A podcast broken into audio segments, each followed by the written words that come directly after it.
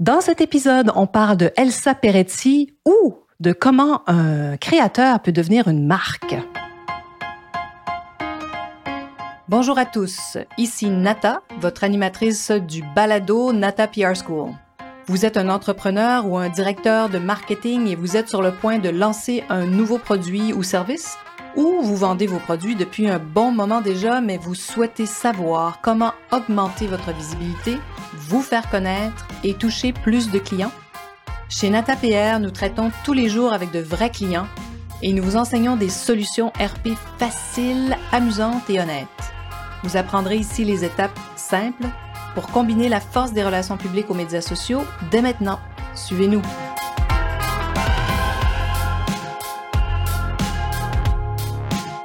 Bonjour et bienvenue à ce 105e épisode du podcast du balado Nata PR School.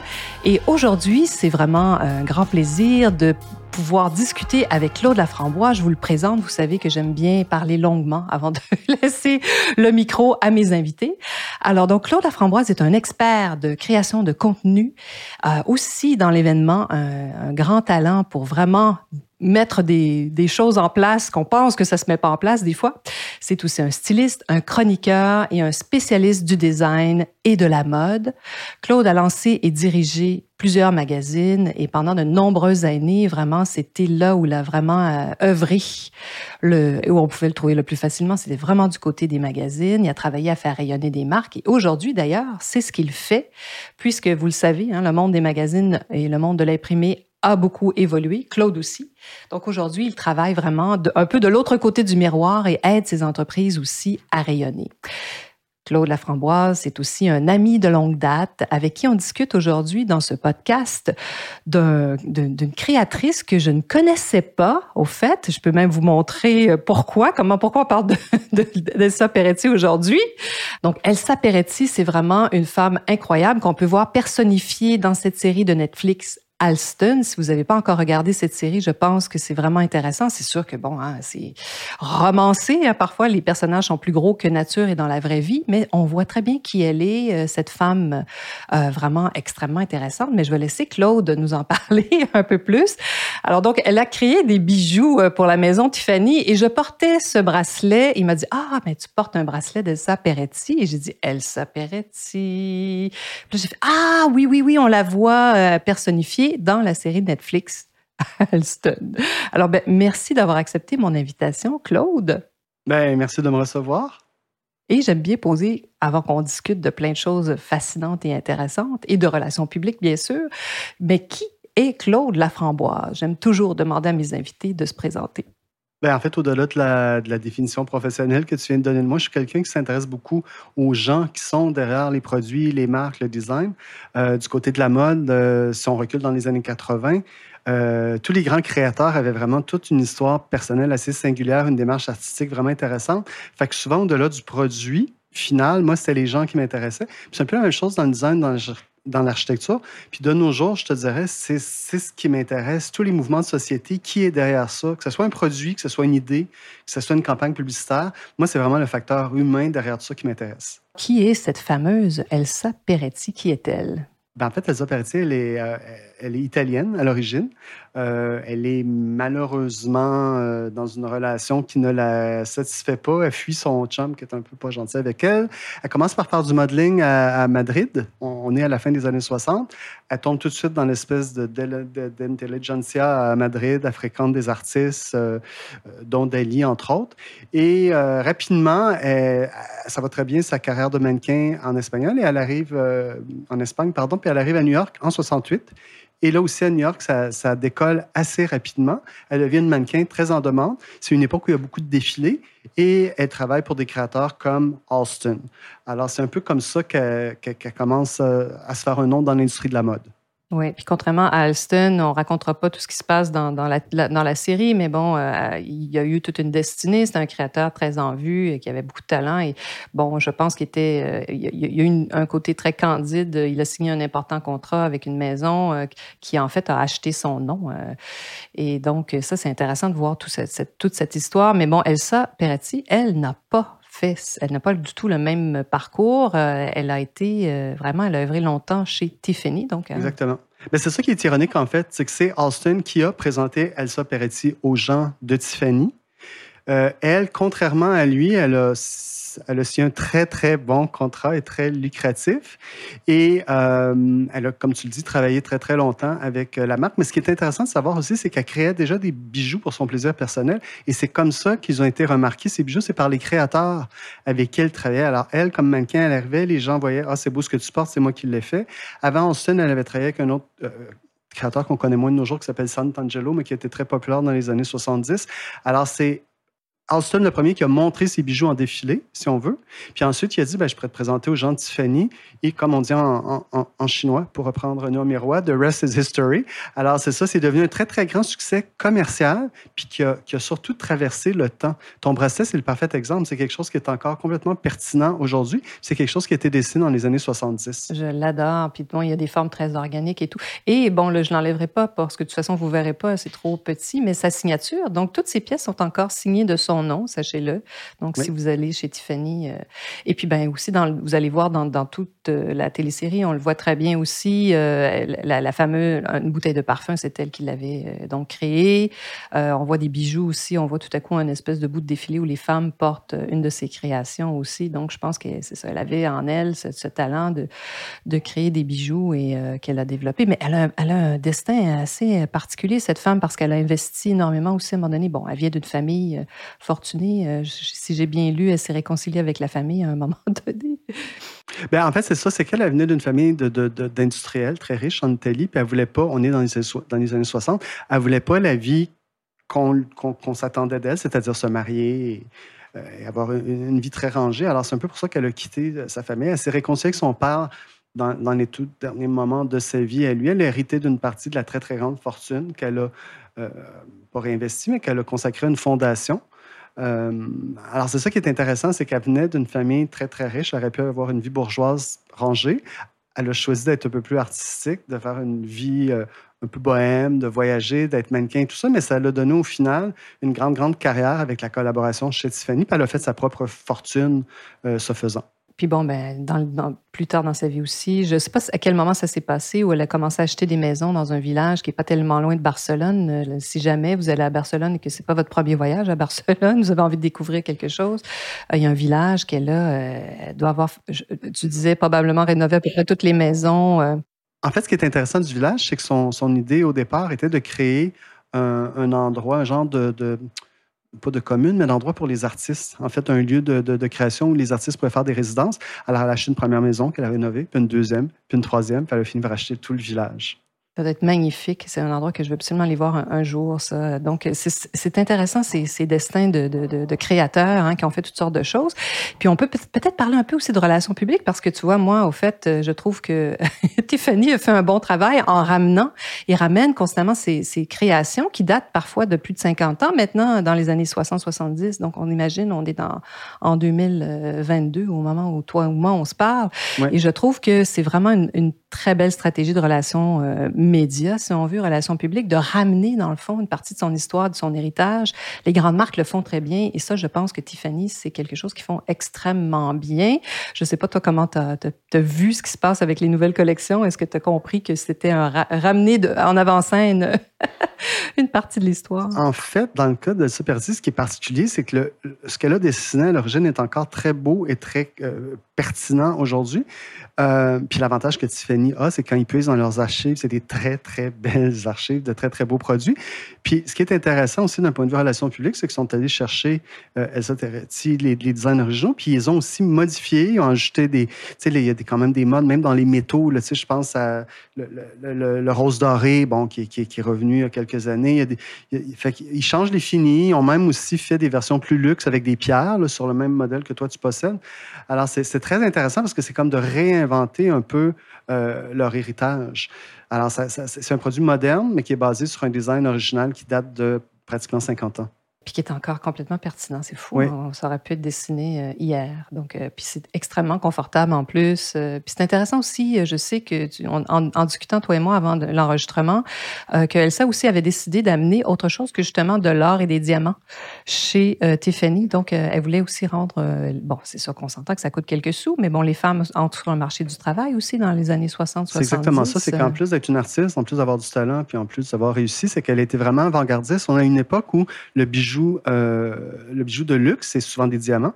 C'est quelque chose que porte le soir, ce qu'on appelait des parures et tout ça. Alors, les, pierres précieuses, euh, des trucs qui sont assez lourds et tout ça. Et elle, elle se disait, premièrement, on n'a pas besoin d'un homme pour acheter des diamants. On peut s'acheter des diamants soi-même.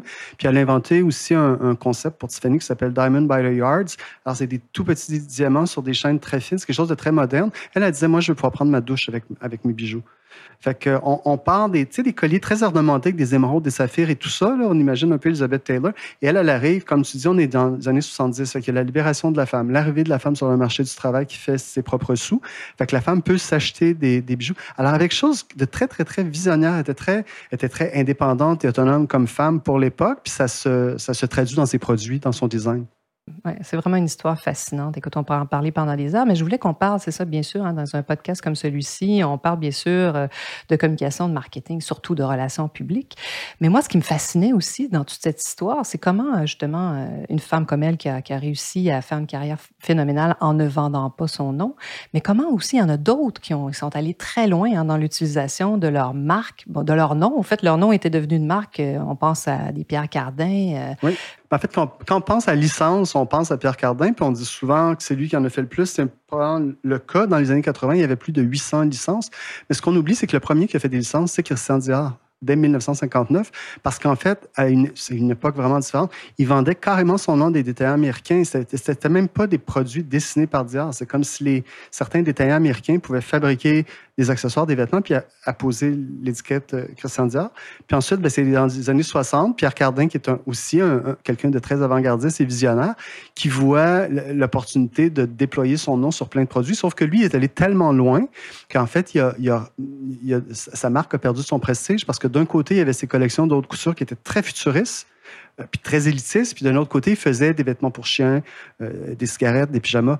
Euh, c'était vraiment du grand n'importe quoi. Puis même dans les écoles de marketing, son cas est étudié. Ça s'appelle vraiment du cardinisme parce que c'est un peu une très mauvaise façon de, diluer une marque quand on fait trop de licences. Donc, qu'est-ce que tu penses qui fait que justement des Givenchy, euh, des Chanel, euh, des Dior, donc c'est quand même des marques qui perdurent. Et on oublie même finalement qu'il y a eu des, gens qui portaient ces noms-là. C'est devenu des marques maintenant, euh, en, anglais on les appelle les unstoppable, les, Gucci de ce monde, qui continuent à toujours se réinventer. Ben, en fait, il y a deux facteurs. Il ne faut pas oublier qu'à une époque, quand on était en mode, le but, c'était de créer une maison de couture. Le meilleur exemple, c'est Yves Saint-Laurent par rapport à Karl Lagerfeld. Yves Saint-Laurent, dès les débuts, à cette époque-là, c'est ce qu'on faisait. On se créait une maison de couture. Karl Lagerfeld, on pourrait en parler juste de lui pendant des heures. Lui a été avant-gardiste dans la mesure où il a décidé d'être un pigiste, de travailler pour plein, plein, plein de maisons différentes sans avoir sa propre maison de couture. Fait que les Givenchy, Saint-Laurent, Dior de ce monde ont créé des, des maisons de couture qui, bien évidemment, ont été repris par des grands groupes de luxe, particulièrement depuis les années 90. Puis c'est des marques qui ont tellement de grande reconnaissance mondiale que ça fait du sens d'un point de vue marketing d'investir puis de les déployer. Et on sait toujours que, at the end of the day, à la fin de la journée, ce que ces marques-là vendent, oui, ils vendent des vêtements, mais ils vendent beaucoup de sacs à main. Puis, puis dans une autre échelle de prix, ils vendent beaucoup de parfums puis de maquillage aussi. Oui, puis de ceintures. Chez Gucci, là, des fois, on ne le sait pas, mais ce qu'ils vendent le plus, c'est des ceintures. C'est quand même incroyable. Mm. Oui. Mais bon. Puis il ne faut pas non plus négliger toutes les. Souvent, les, la parfumerie, que, ça, leur appartienne ou non, c'est des grandes, grandes sources de, revenus. Si on pense à Thierry Mugler, toute sa fortune, en fait, reposait sur le fait que c'était Clarence qui avait toute son industrie de, parfums. Puis Angel, qui été un blockbuster, l'a rendu immensément riche. Euh, mais les vêtements, Mugler comme tel, c'est pas, pas avec ça que le, qu'il faisait son argent. Non, ça faisait sa, pub, sa publicité, sa promotion. Tu vois, c'est un autre, justement, c'est intéressant parce qu'en relation publique, ça, justement, ces grandes marques-là savent comment faire parler d'elles parce que c'est ce qu'on souhaite. Alors, ils faisaient parler d'elles, justement, par les défilés. Donc, ils étaient prêts à investir massivement dans des déploiements. Il y a, hein, il y a eu des, des, années où les défilés étaient des événements spectacles. On pense souvent à Karl Lagerfeld, mais oui. euh, et les Galliano et compagnie là, qui faisaient des, des, spectacles de, de, présentation. Ce qui était présenté là, bien sûr, c'est pas ce qu'ils vendaient nécessairement, hein, mais ça faisait parler d'eux. Puis ensuite, tout le reste euh, pouvait vendre. D'ailleurs, très récemment, Johnny Depp ils ont prolongé son contrat. J'étais très étonnée et je lisais que avec Dior pour le parfum sauvage, tout simplement parce qu'aujourd'hui on en parle, on a tellement parlé de lui avec cette espèce de procès avec sa, sa dernière compagne, les ventes ont en. Ben, c'est ça, c'est un peu surprenant parce qu'on questionne un peu le, point de vue de, de, Dior, même, même à la lumière du résultat du procès de tout ça.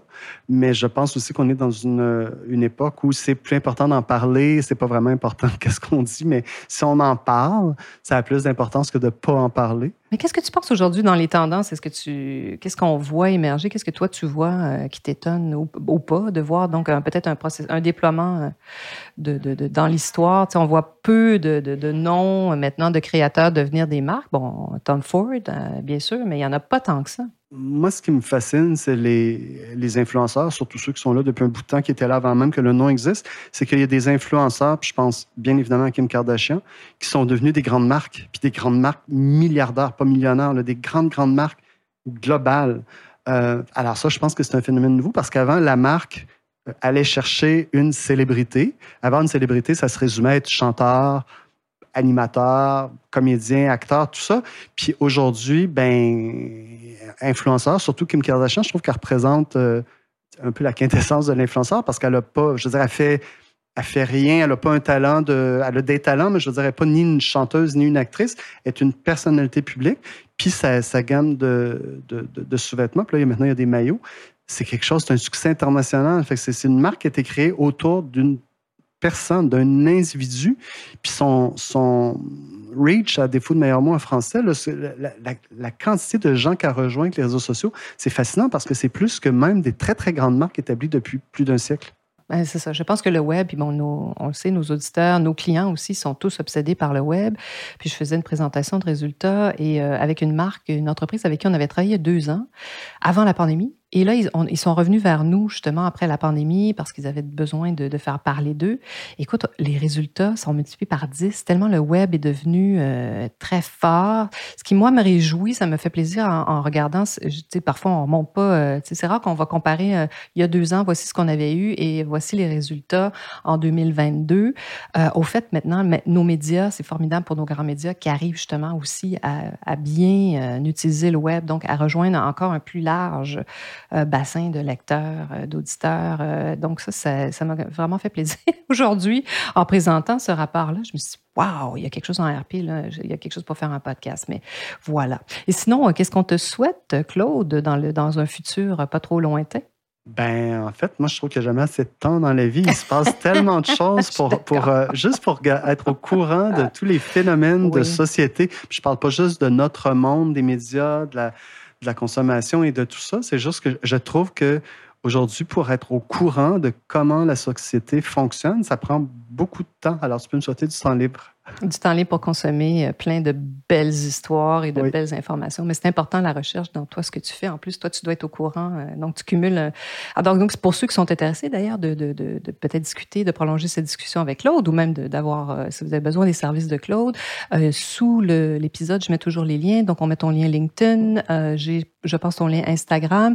Vous pouvez bien sûr le, trouver chez Nata PR parce qu'on a la chance maintenant de le compter parmi nous comme notre expert en, créaton, en création de contenu et création d'événements aussi. Alors, donc, on, fait des, on travaille sur des projets fabuleux en ce moment et les clients sont enchantés, je vous le dis.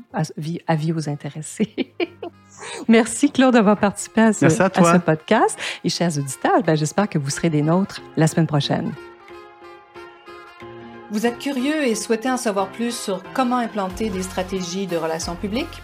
Rendez-vous sur natapierre.com et inscrivez-vous sur notre liste vous recevrez le modèle NataPR pour créer une campagne RP réussie. Et si vous souhaitez devenir client, contactez-nous à nata.natapr.com. Nous attendons vos commentaires. À la semaine prochaine!